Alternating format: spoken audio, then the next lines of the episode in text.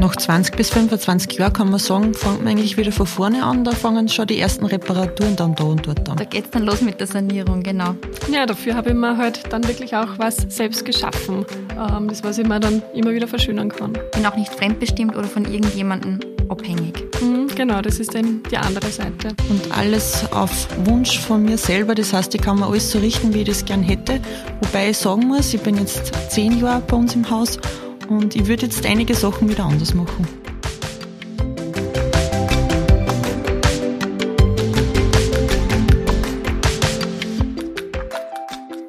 Willkommen beim Girl Power Podcast, der regionale Podcast, mit dem Finanzierung zum Kinderspiel wird. Mein Name ist Tina und heute unterhalten wir uns, also meine Kolleginnen Julia und Steffi. Hallo. Hallo. Und ich uns über das Thema Finanzieren ein niedriges Zinsniveau, steigende Mieten oder einfach der Wunsch nach dem ersten Eigenheim. Oder vielleicht auch die Isolation auf engem Raum nach Corona. All dies lässt die Nachfrage nach Immobilien stetig steigen.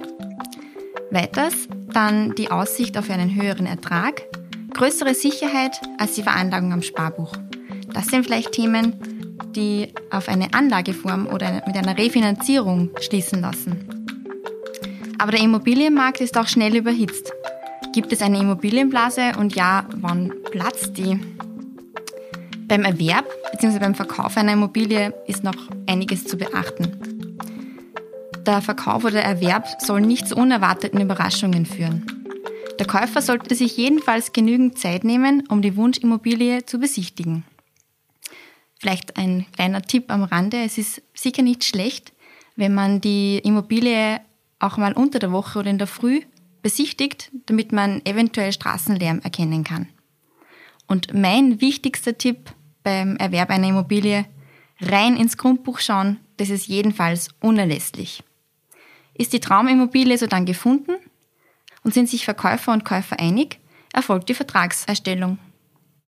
Aber da gibt es einige Fragen, die wir uns vorher noch stellen sollten.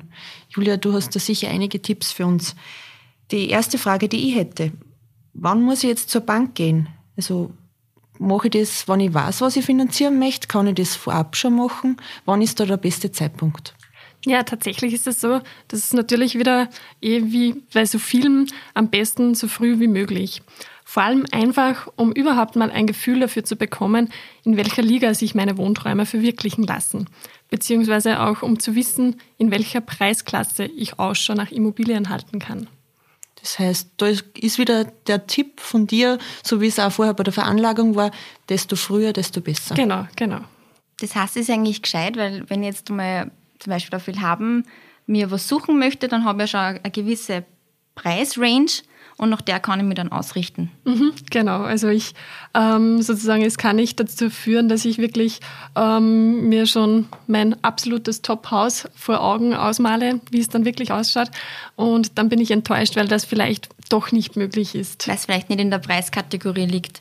Und gibt es ein Alter, wo ich sage, das sollte ich erreichen, bis ich finanziere? Oder irgendein Endalter, wo ich sage, ob da sollte ich nicht mehr finanzieren? Naja, ist das Kapital vorhanden, ist natürlich nie zu spät. Wir beraten aber gern ältere Kundinnen und Kunden zu ihrer Finanzierung.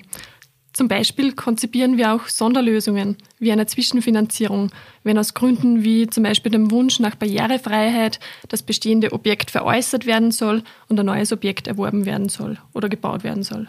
Und das haben wir ja öfter mal, oder? Dass eine Kundin kommt und der Kunde und sagen, wir möchten daheim jetzt gern irgendwas umbauen, weil äh, es ist jetzt doch nicht so altersgerecht. Wir wohnen zum Beispiel im ersten Stock und wir möchten gern ins Erdgeschoss ziehen. Oder wir möchten einen Bungalow bauen. Genau, genau. durchaus. Genau, also für sämtliche Sonderlösungen ähm, finden wir dann natürlich die passende ähm, Finanzierung. Ich sage mal, wenn ich baue, bin ich vielleicht um die 30 Jahre, wenn ich neu baue so in einem Standardfall. Und äh, da denke ich vielleicht nicht an das, was ist, wenn ich dann 70 Jahre alt bin. Dann brauche ich vielleicht schon andere Möglichkeiten, wie wenn ich 30 bin. Mhm, genau, also man soll sich einfach den Wohntraum auf sein ganzes Leben anpassen. Und da steht die Sparkasse natürlich immer zur Seite. Genau, natürlich. Und auch fragt die Herr ja ganz oft in meinem Bekanntenkreis, ich möchte auf Nummer sicher gehen. Ich möchte jetzt mein Haus bauen und welchen Anteil des Kapitals brauche ich? Also was ist die perfekte und sicherste Eigenkapitalquote? Man sicherste Eigenkapitalquote wahrscheinlich 100 Prozent sein, ist klar. Aber wie viel sollte man schon der Sport haben, damit eine Finanzierung gesund ist? Ja, hier gilt eben auch wieder, je mehr Eigenkapital vorhanden ist, desto besser ist das natürlich. Es gibt so eine Faustregel, die besagt, dass zumindest 20 Prozent der Gesamtinvestitionssumme vorhanden sein sollen. Und wenn ich von der Gesamtinvestitionssumme spreche, dann ist da gemeint, dass wirklich alles vom Grundstück weg bis zur finalen Fertigstellung dazu zählt. Zählt dann auch schon das Grundstück, das ich schon besitze, aus Eigenmittel? Genau, also das Grundstück, wenn ich mir das vorher, schon Jahre zuvor zum Beispiel, angeschafft habe, zählt das natürlich dann auch genauso zu meinen Eigenmitteln, weil es ja was Werthaltiges ist, ohne dem ich den Hausbau nicht äh, vollziehen kann. Und was da immer ganz gern vergessen wird, äh, dass auch die Außengestaltung damit eingerechnet werden sollte. Zum Beispiel der Garten, die Gartenmauer. Wenn das eine Steinmauer ist, dann kommt da ja noch einiges auf einen zu. Das sind ja trotzdem ja, hohe Kosten habe ich gerade selber miterlebt. Ähm, und da sollte man schauen, dass man das alles so weit mit einbepreist hat, dass man dann nicht im Nachhinein genau, ja, also, irgendwelche Probleme äh, bekommt. Alles so, wie ich mir das vorstelle, dass dann final aussehen soll. Das sollte natürlich bereits im Vorhinein mit einkalkuliert sein, äh, dass ich dann wirklich ein Konzept habe, mit dem ich äh, guten Gewissens ähm, den Bau bzw. einen Kauf vornehmen kann. Das heißt, je besser und detaillierter die Planung ist für mein äh, künftiges Eigenheim, desto genauer kann ich wahrscheinlich auch der, der Bank einen, einen Finanzierungsbetrag angeben. Genau, wir Kundenbetreuer erarbeiten uns das dann gemeinsam mit unseren Kunden, wie das Finanzierungskonzept dann tatsächlich aussehen soll. Alles klar. Und wie hoch soll dann äh, eine Rate sein? Oder kann ich das auch vielleicht üben, wie am besten die Rate tilgen kann, ohne mich selbst zu belügen? Gibt es da Möglichkeit? Auch hier gibt es eine Faustregel, nämlich die Rate soll so in etwa ein Drittel meines Einkommens betragen. Sie sollte ohne Probleme mit der Differenz aus meinen monatlichen Eingängen und Ausgaben leistbar sein. Ganz gut üben kann man das zum Beispiel, indem man diesen Betrag schon vorab zur Seite legt, beziehungsweise an diejenigen, die vorab Miete zahlen, die können das überprüfen, ob auch zum Beispiel eine höhere Miete problemlos leistbar wäre. Und auch nicht zu vergessen sind die Betriebs- bzw. Erhaltungskosten, welche mit einem Eigenheim einhergehen. Da sollte man ja dann auch nicht darauf vergessen, äh, dass es einmal zu höheren Zinsen auch kommen könnte. Das heißt, dass die Rate sich dann erhöht. Wie mache ich das? Wie kann ich mir das anschauen? Kann ich das irgendwie fixieren, dass das immer gleich bleibt? Genau, hier ist grundsätzlich mal zu unterscheiden, ob ich mich für eine variable Verzinsung oder einen Fixzinssatz entscheide. Beim Fixzinssatz kann ich sozusagen fix mit dem vereinbarten Zins rechnen. Meine Rate kann sich während dem vereinbarten Zeitraum nicht ändern. Bei der variablen Verzinsung muss ich auf jeden Fall auch mit berücksichtigen, dass es mal Zeiten geben kann, in welchen ich aufgrund eines Zinsanstieges höhere Ausgaben habe. Das heißt, ein Puffer muss auf jeden Fall vorhanden sein. Bei der variablen Verzinsung kann man wiederum unterscheiden zwischen einer Indikatorbindung und der Zinsgleichklausel. Bei beiden wichtig zu kennen ist hier der Euribor. Der Euribor ist jener Zinssatz, zu dem sich Banken, also die großen Banken in der Europäischen Währungs- und Wirtschaftsunion, ähm, zu dem diese bereit sind, anderen Banken Geld zu leihen. Der Zinssatz wird täglich um 11 Uhr Brüsseler Zeit aus dem Durchschnitt der gemeldeten Zinssätze gebildet und veröffentlicht. Beim Euribor, gibt es ja zwei verschiedene Arten. Da gibt es ja den 3-Monats-Euribor und den 6-Monats-Euribor. Beim 6-Monats-Euribor, da hat man natürlich ein bisschen eine längere Bindung sozusagen. Aber was ist da genau der Unterschied? Genau, das sind einfach die verschiedenen Laufzeiten, auf die sich der Euribor bezieht. Ähm, wenn ich jetzt äh, einen Drei-Monats-Euribor als Indikator bei meiner Finanzierung habe, dann ändert sich natürlich mein variabler Zinssatz schneller. Die Zinsperiode ist immer sozusagen der Zeitraum, ähm, wie der Euribor festgelegt wurde. Das heißt, beim 3-Monats-Euribor kann sich mein Zinssatz alle drei Monate anpassen und beim 6-Monats-Euribor äh, spüre ich eine Veränderung des Zinssatzes erst nach längerer Zeit. Das Zinsänderungsrisiko ist dann eigentlich der schlagende Punkt bei 3-Monats-Euribor zu 6-Monats-Euribor. Genau. Bei genau. 6-Monats-Euribor habe ich einfach das Zinsänderungsrisiko nicht so häufig. Nicht so häufig, beziehungsweise im Jahr dann nur zweimal eigentlich. Aber natürlich, wenn jetzt ein schneller Zinsanstieg ähm, sein sollte, äh, kann das durchaus, ähm, wenn sich der Zinssatz zweimal im Jahr anpasst, auch für mich ähm, gravierend auswirken. Alles klar. Am einfachsten zu verstehen ist halt der Fixzinssatz. Dieser besteht aus einem Referenzzinssatz, einer Marge und einem Liquiditätsaufschlag und kann sich innerhalb des vereinbarten Zeitraumes nicht verändern. Diese ist aber auch natürlich aufgrund der Sicherheit, dass sich mein Zinssatz nicht verändern kann, immer höher als ein variabler Zinssatz. Nicht zu vergessen bei einem Fixzinssatz ist die Vorfälligkeitsentschädigung. Das bedeutet, dass der Kreditgeber eine angemessene und objektiv gerechtfertigte Entschädigung für das verlangen kann, wenn der Kredit beispielsweise vorzeitig zurückbezahlt wird. Das heißt, es sind nicht nur Vorteile bei einem Fixzinssatz. Das hört sich jetzt mal auf den ersten Blick immer so klasse an. Man kann immer genau mit dem rechnen, was man bezahlen muss. Nur da gibt es eben den Nachteil der Vorfälligkeitsentschädigung.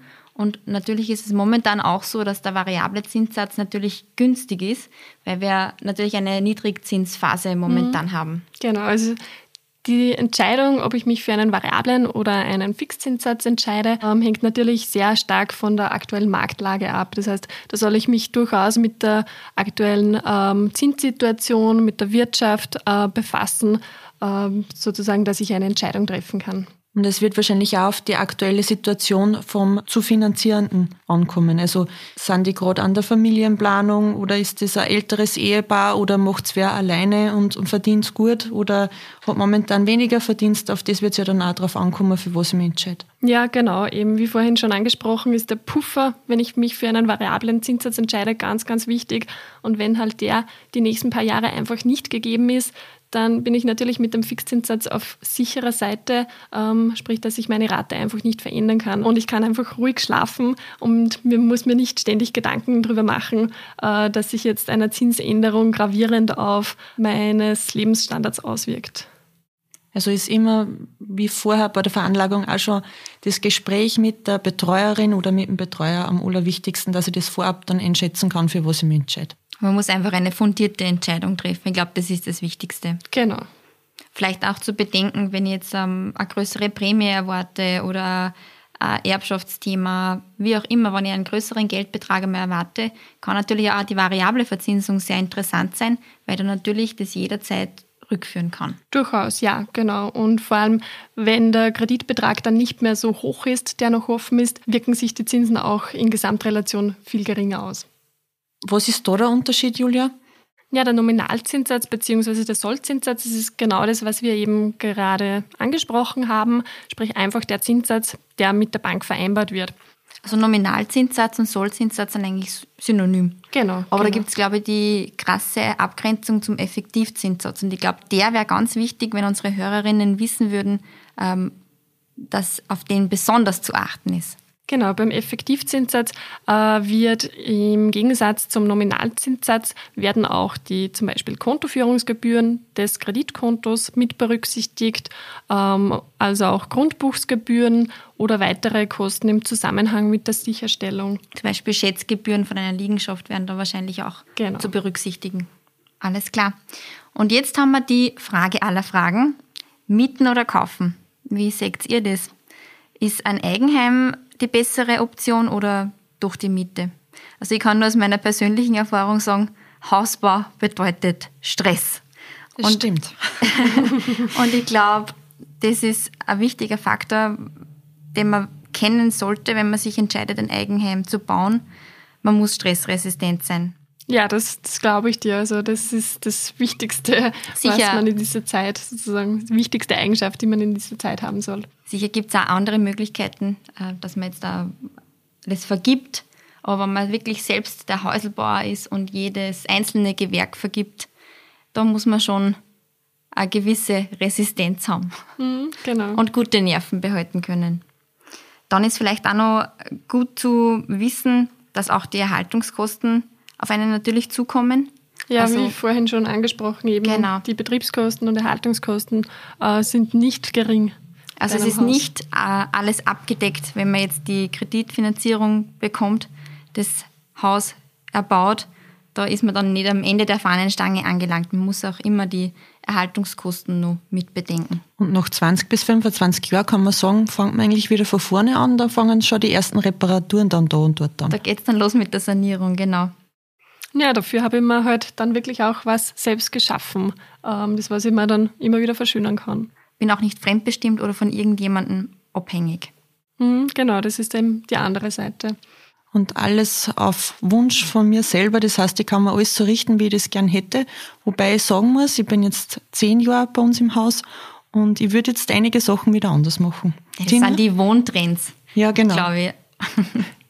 Lampen ist ja schnell austauscht, aber ich sage mal, wenn ich jetzt eine andere Badewanne haben möchte oder doch eine Sauna im Bad, dann ähm, ja, sind dann schon gravierende Änderungen, wo ich dann nochmal ganz umreißen müsste. Du sollst nicht immer auf die Interior-Seiten auf Instagram einmal umsurfen. Ich sage das ja immer wieder, Steffi. da kommt man auf blöde Ideen. oder auf gute Ideen und gute Inspirationen. Bei der Miete, wie seht ihr das? Ähm, was wären da die Vorteile? Das Beste ist, wenn irgendwas kaputt ist, ich kann wen anrufen. Das mhm. stimmt. Wenn der Wasserhahn tropft, rufe ich meinen Vermieter an und sage, bitte schick wen vorbei oder richt mir das. Paar ja, wie praktisch. Und ich brauche es nicht meinem Freien sagen, der was dann wieder ewig nicht dazukommt. Weil der ja immer so gestresst ist. Weil genau. alles andere wichtiger ist wie das. das was halt ist, man ist natürlich auch fremdbestimmt. Das heißt, der Mietvertrag ist einfach da. Das ist ein Vertrag, der was vielleicht auch sogar befristet ist. Das ist halt auch wiederum nicht zum Vergessen. Und der Umbau, eh wie Steffi, du schon erwähnt hast, ist halt bei einer Mietwohnung nicht so leicht zum Umsetzen, als wie wenn das jetzt meins ist. Da muss ich also, glaube ich, sogar fragen, wann ich die Wandfarbe ändere. Tina, stimmt das? Ja. Nein, das stimmt nicht. Man darf die Wandfarbe ändern, aber man muss nachher, nachdem man auszieht, das wieder in den ursprünglichen Zustand bringen, außer es ist jetzt eine gängige Farbe, also wenn man jetzt ein warmes Beige zum Beispiel anbringt, das wäre kein Problem, aber wenn ich jetzt ein knalliges Rot oder eine Wand schwarz färbe, das wäre ein Problem und das müsste man dann als Mieter auch wieder streichen, bevor man auszieht. Das kann ich halt daheim einfach machen, genauso wie es mir gefällt und an den Tag, wo ich möchte. Mhm. Ich würde jetzt sagen, ich wäre zu dem Entschluss gekommen, ich möchte gern mein Eigenheim bauen welche Sicherheiten muss ich dann meiner Bank bieten können? Was wären da Beispiele? Die häufigste ähm, Sicherstellung ist einfach die Immobilie bzw. der Grund. Ähm, wird auch genannt als Hypothek, müsste, glaube ich, vielen bekannt sein. Äh, die Hypothek ist einfach von daher am häufigsten verwendet, weil einfach die Beständigkeit da ist. Das heißt, mit Grund und Boden, wie man so schön sagt, hat man sich einen beständigen Wert geschaffen. Und das nimmt dann natürlich die Bank gerne her, um sozusagen eine Sicherheit einzuholen vom Kunden. Das ist einfach eine super Sicherstellung. Mit der Pfandurkunde kann sie da die Bank super sicherstellen. Und da habe ich auch dann die Möglichkeit, dass ich einen für mich passenden Kreditbetrag aufnehmen kann. Genau, in Abhängigkeit natürlich vom Berlin-Wert der Immobilie. Des Weiteren werden auch noch gern Versicherungen herangezogen, welche es hier gibt. Äh, dazu kommen wir später noch. Dann können genauso gut Barwerte herangezogen werden oder ein Wertpapierdepot, beispielsweise durch eine Verpfändung oder auch das Gehalt. Gehaltsverpfändung, die aber natürlich nicht sofort meinem Arbeitgeber offengelegt wird. Nein, natürlich nicht, genau. Jetzt werden Sie sicher einige Hörerinnen nur denken, was sind Barwerte? So hat man vielleicht auch noch mal ganz kurz erklären. Ja, das ist zum Beispiel, wenn ich ein Sparbuch habe, auf dem ich einen Betrag X drauf habe, den aber nicht für meine Finanzierung verwenden möchte, ähm, dann kann ich diesen Wert, also dieses Sparbuch, der Bank sozusagen überlassen bzw. von der Bank verpfänden lassen. Es wird dann als Sicherheit einfach bei der Bank hinterlegt. Genau. Und jetzt stellt sich natürlich die Frage, was kann ich mir leisten, was will ich mir leisten, wie erkenne ich das? Da gibt es ja immer das Schlagwort Haushaltsrechnung. Mir hat einmal ein Kollege zur Haushaltsrechnung eine ganz lustige Story erzählt. Da ist einmal eine Kundin, beziehungsweise eine Kundin und ein Kunde, also ein Pärchen vorbeikommen. Und die haben für die Haushaltsrechnung ein Haushaltsbuch mitgehabt, weil die glaubt haben, die Haushaltsrechnung basiert auf einer Ausgaben, was sie beim Hofer, beim Spar, beim Piller halt so braucht haben.